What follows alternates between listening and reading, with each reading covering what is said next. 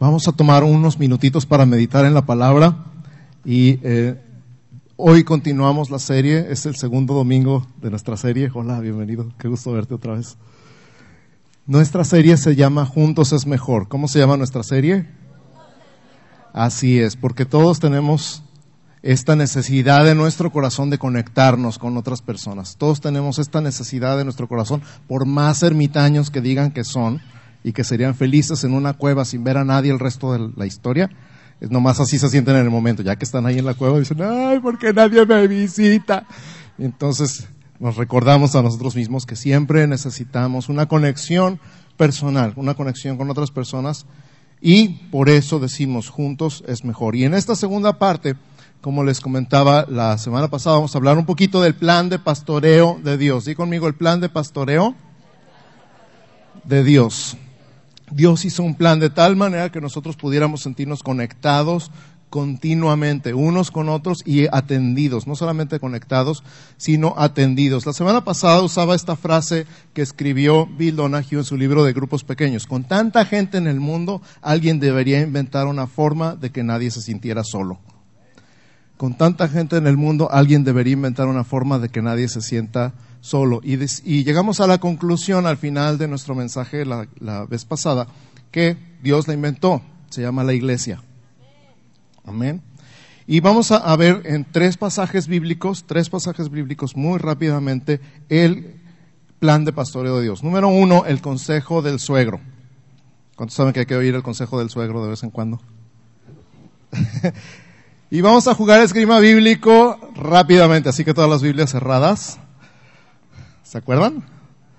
Y vamos a buscar Éxodo capítulo 18, verso 7. Éxodo 18, del 17, perdón, al 22. Éxodo 18, del 17 al 22. La primera persona que llega aquí con su Biblia abierta, a leerlo en voz alta, aquí. aquí para que agarre el micrófono. Éxodo 18, 17 al 22. Ahí viene ya. Pase, pase, pase, pase. Sí, dos. Éxodo 18, 17 al 22. Buenos días, Dios les bendiga. 18, 17. Entonces el suegro de Moisés le dijo, no está bien lo que haces, desfallecerás del todo. Tú y también este pueblo que está conmigo, porque el trabajo es demasiado pesado para ti. No podrás hacerlo tú solo. Oye ahora mi voz, yo te aconsejaré y Dios estará contigo. Está tú por el pueblo delante de Dios y sométete tú a los asuntos de Dios y enseña a ellos las ordenanzas y las leyes y muéstrales el camino, el camino por donde deben andar y lo que han de hacer. Además, escoge tú entre todo el pueblo varones de virtud, temerosos de Dios, varones de verdad, que aborrezcan la avaricia y ponles sobre el pueblo por jefes de militares de centenas y cincuenta y de diez. Ellos juzgarán al pueblo en todo tiempo, y todo asunto grave lo traerán a ti, y ellos juzgarán todo asunto pequeño, así aliviarás la carga de sobre ti y la llevarán ellos contigo. Muchas gracias. Fuerte aplauso. Gracias, gracias. Ok, di conmigo, jefes de millares, de centenas, de 50 y de 10. Es el, consejo del suegro para Moisés. Jefes de millares, de centenas, de 50 y de 10, con la intención de que él no llevara la carga solo de la atención personal de cada uno de los tres millones de judíos que andaban con él en el desierto. ¿Te imaginas si le tocara un día a cada uno, cada cuándo te tocaría? ¿Cuántos años son tres millones de diez? Este, Ok, entonces jefes de millares, centenas, cincuenta y diez. Un pastor, un solo pastor, no puede atender a 300 personas. ¿Cuántos están de acuerdo? Un solo pastor no puede atender a 300 personas. Tres, más o menos. Les toca una, como una vez cada 100 días platicar con nosotros. 30, ¿qué tal? 30 sería algo normal, ¿verdad? Algo justo. ¿Por qué tendríamos 30 grupos de 10? ¿Verdad? Ese es el plan de Dios, que cada uno de nosotros se sienta atendido de manera personal. Si tuviéramos 30 grupos de 10 personas, podríamos atender a cada una de las 300 personas. 50 grupos si fueran 500 personas. Ese es el plan de Dios para ti y para mí, que no solamente tengamos un liderazgo, sino una atención personal. Hay tres elementos importantes en este pasaje, tres elementos importantes. Número uno, le dice, tú está por el pueblo delante de Dios, en el verso 19. Tú está por el pueblo delante de Dios. En otras palabras, ora por ellos. Algo que sí puede hacer un solo pastor por toda su iglesia es orar por ellos. Y créanme, sus pastores oran por ustedes. Tengan la completa seguridad de que sus pastores oran por ustedes. Algo que se puede hacer desde un solo lugar es orar por el pueblo. Entonces, número uno, ora por ellos. Di conmigo, ora por ellos. Número dos, le dice en el verso 20, tú enséñales y muéstrales el camino. Estas dos son combinadas. Enséñales y muéstrales. Di conmigo, enséñales y muéstrales. Algo que nosotros hacemos desde el púlpito y en las clases de escuela dominical y en las clases del instituto y en cada oportunidad que tenemos es de enseñar la palabra. Es nuestro trabajo, es nuestro papel, es nuestra labor.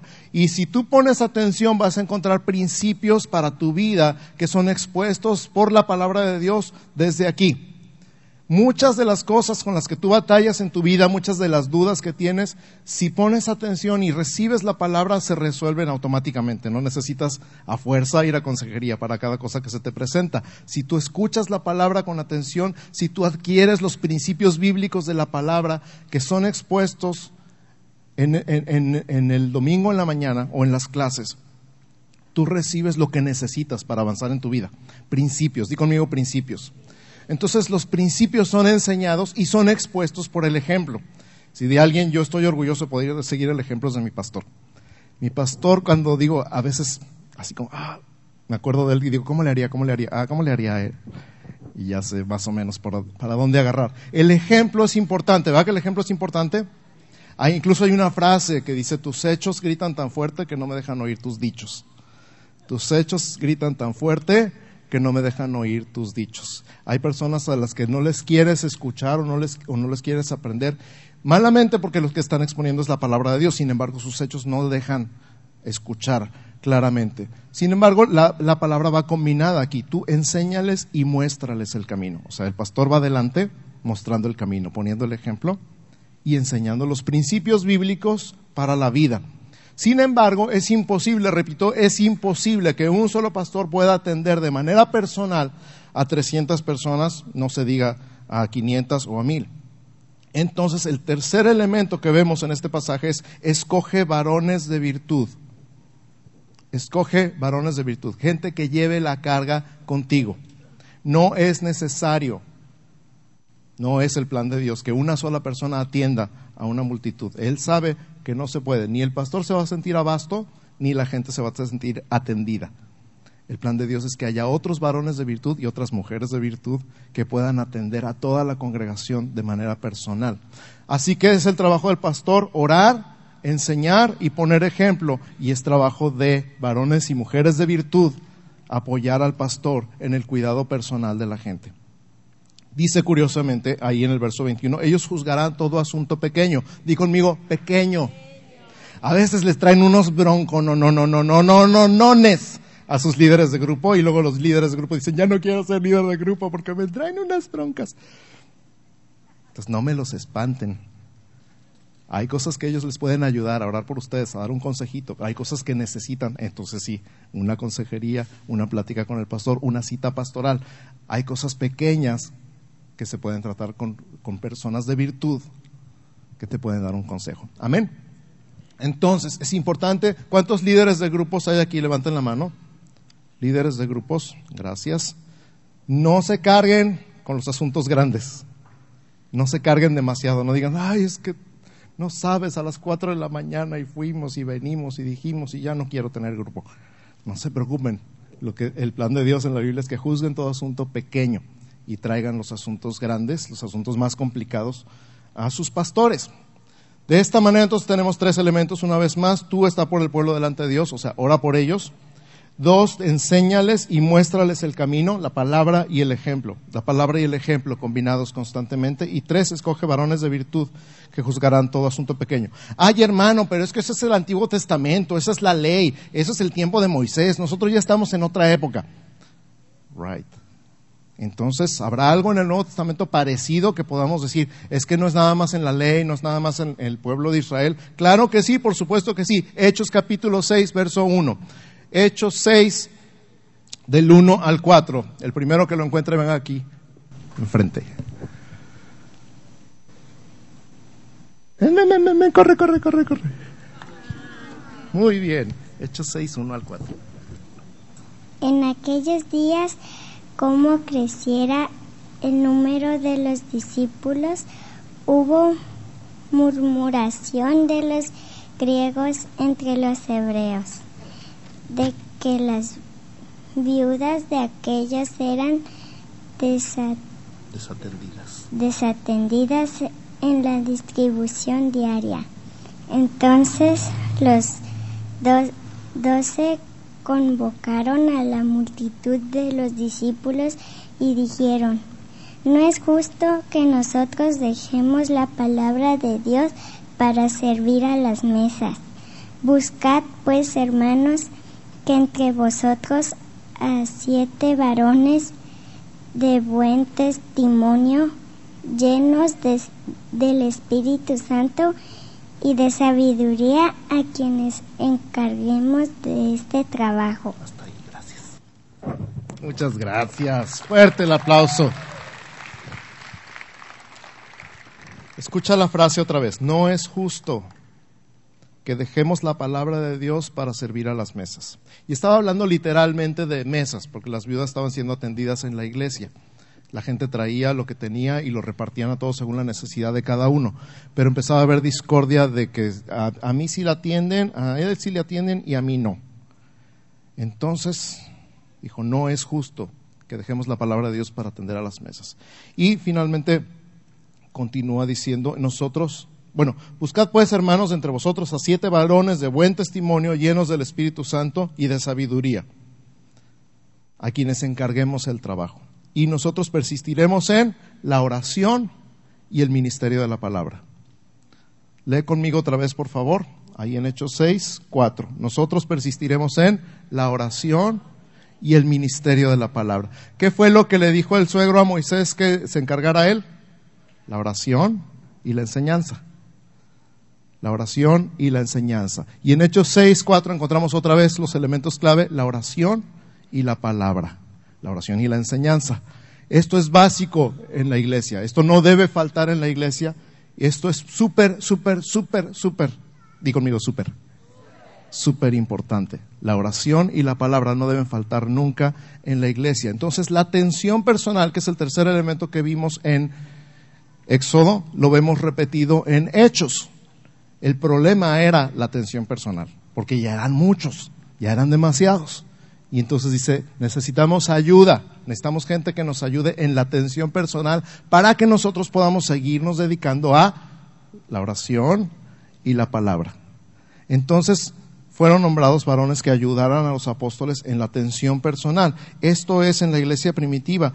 ¿Qué tal entonces los mismos tres elementos de Éxodo, la oración, la palabra y el ejemplo y la atención personal, tanto en Hechos como en Éxodo. En el contexto de la iglesia local entonces hay ministerios para eso.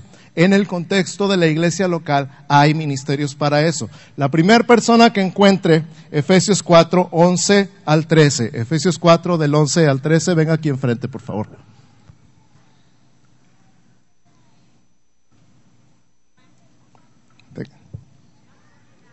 Es todo, es todo, es todo. Muy bien.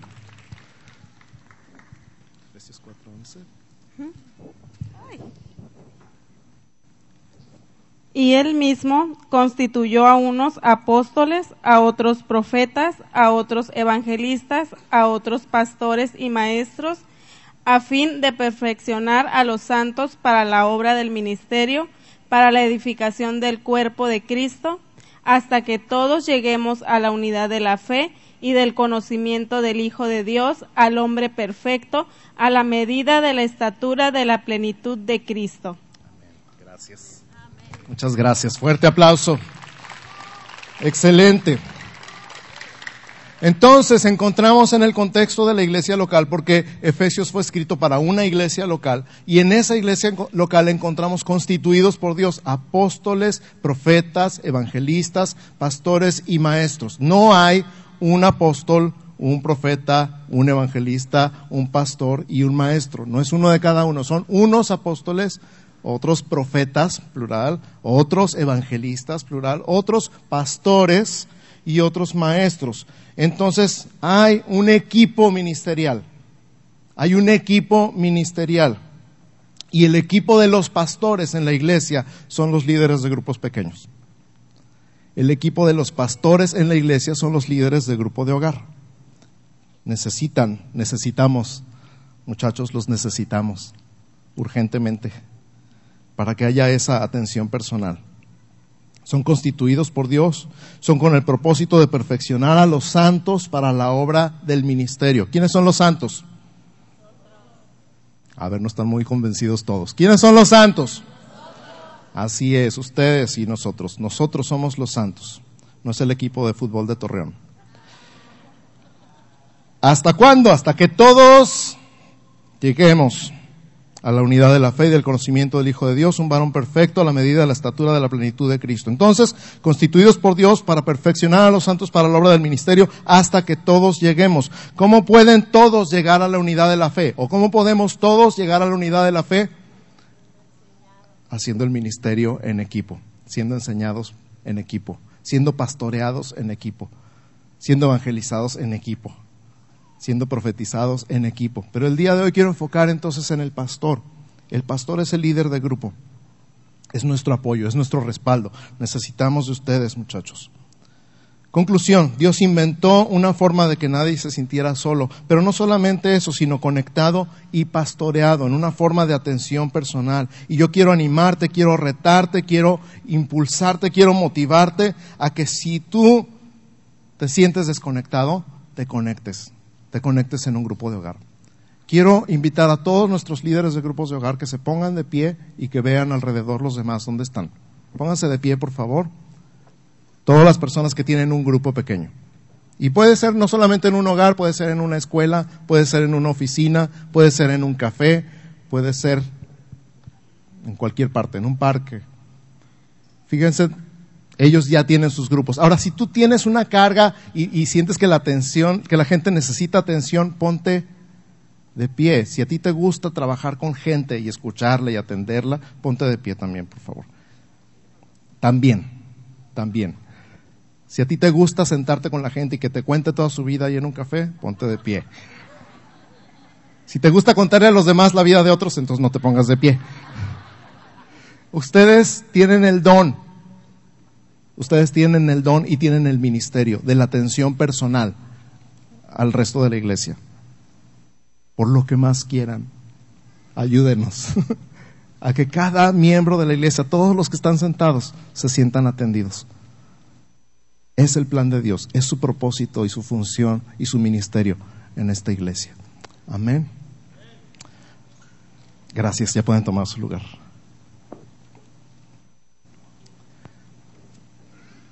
Cierra tus ojos un instante. Déjame orar por ti.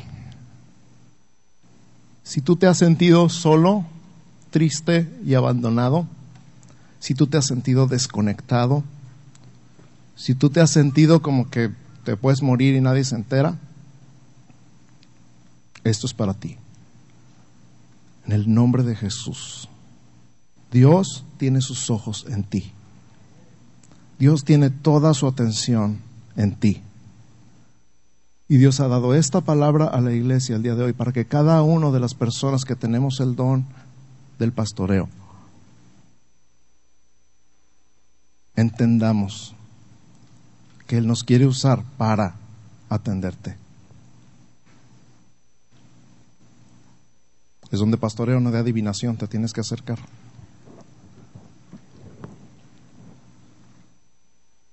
Dios quiere que te conectes. Dios quiere que seas parte de. No tienes que reír solo. No tienes que llorar solo. No tienes que batallar solo. No se trata de reír sola, no se trata de llorar sola, no se trata de batallar sola. Dios hizo un plan. Dios hizo un plan y nosotros estamos aquí para llevar a cabo ese plan.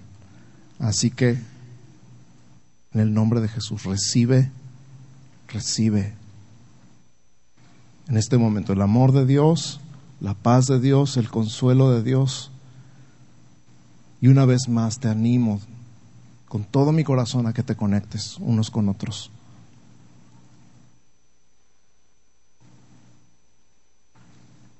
A que abracemos este plan de Dios, estar brazo con brazo, juntos, unidos, atendidos.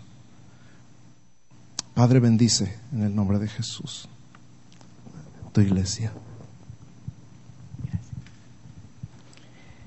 Quisiera pedirles que se pusieran de pie aquellos que tienen alguna necesidad en particular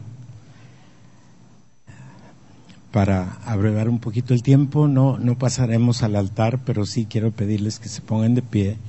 Si tienes alguna petición, alguna necesidad delante del Señor, algún motivo de gratitud al Señor, no nada más venimos a Él cuando tenemos alguna carga o alguna necesidad. Venimos a Él cuando tenemos algo que decirle gracias.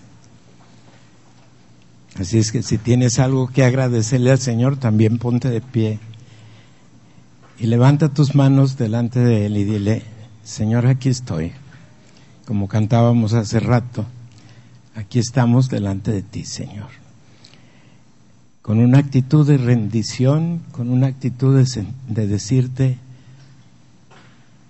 me rindo, porque yo no puedo, pero tú en mí sí puedes. Aquí está tu pueblo, Señor. Has venido derramando bendición sobre bendición en cada uno de nosotros. Y ahora depositamos nuestras cargas, nuestras necesidades, nuestras inquietudes, todo lo ponemos delante de ti, Señor. Dándote gracias porque tú nos permitirás poder esperar tu respuesta en confianza, en tranquilidad, en seguridad. No necesitamos darte una lista de mercado porque tú conoces mejor que nosotros todo lo que necesitamos y todo lo que anhelamos. Y Señor, aquellas personas que por algún motivo se sienten desatendidas o solas o inconformes con el cuidado que han recibido aquí, que ellos puedan percibir la iniciativa que deben tomar para integrarse a algún grupo puede ser grupo de ministerio, un grupo de hogar, un grupo cualquiera, para poder recibir la atención que se necesita recibir. No queremos nadie que se sienta insatisfecho, porque ninguno de nosotros estamos incompletos, porque estamos completos en ti. Y tu diseño es integrarnos a todos como un solo cuerpo, para que tus propósitos sean cumplidos entre nosotros.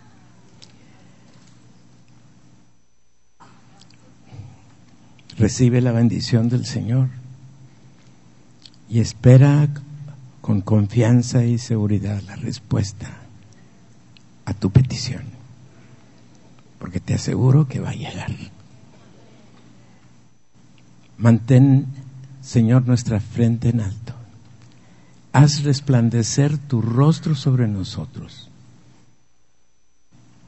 Y sobre todo pone en nosotros tu paz como parte del fruto de tu espíritu en cada creyente. Gracias por el privilegio de conocerte, gracias por el privilegio de servirte, gracias por el privilegio de ser parte de algo extraordinario, sobrenatural, y eterno. Y que toda la honra y la gloria sea para ti.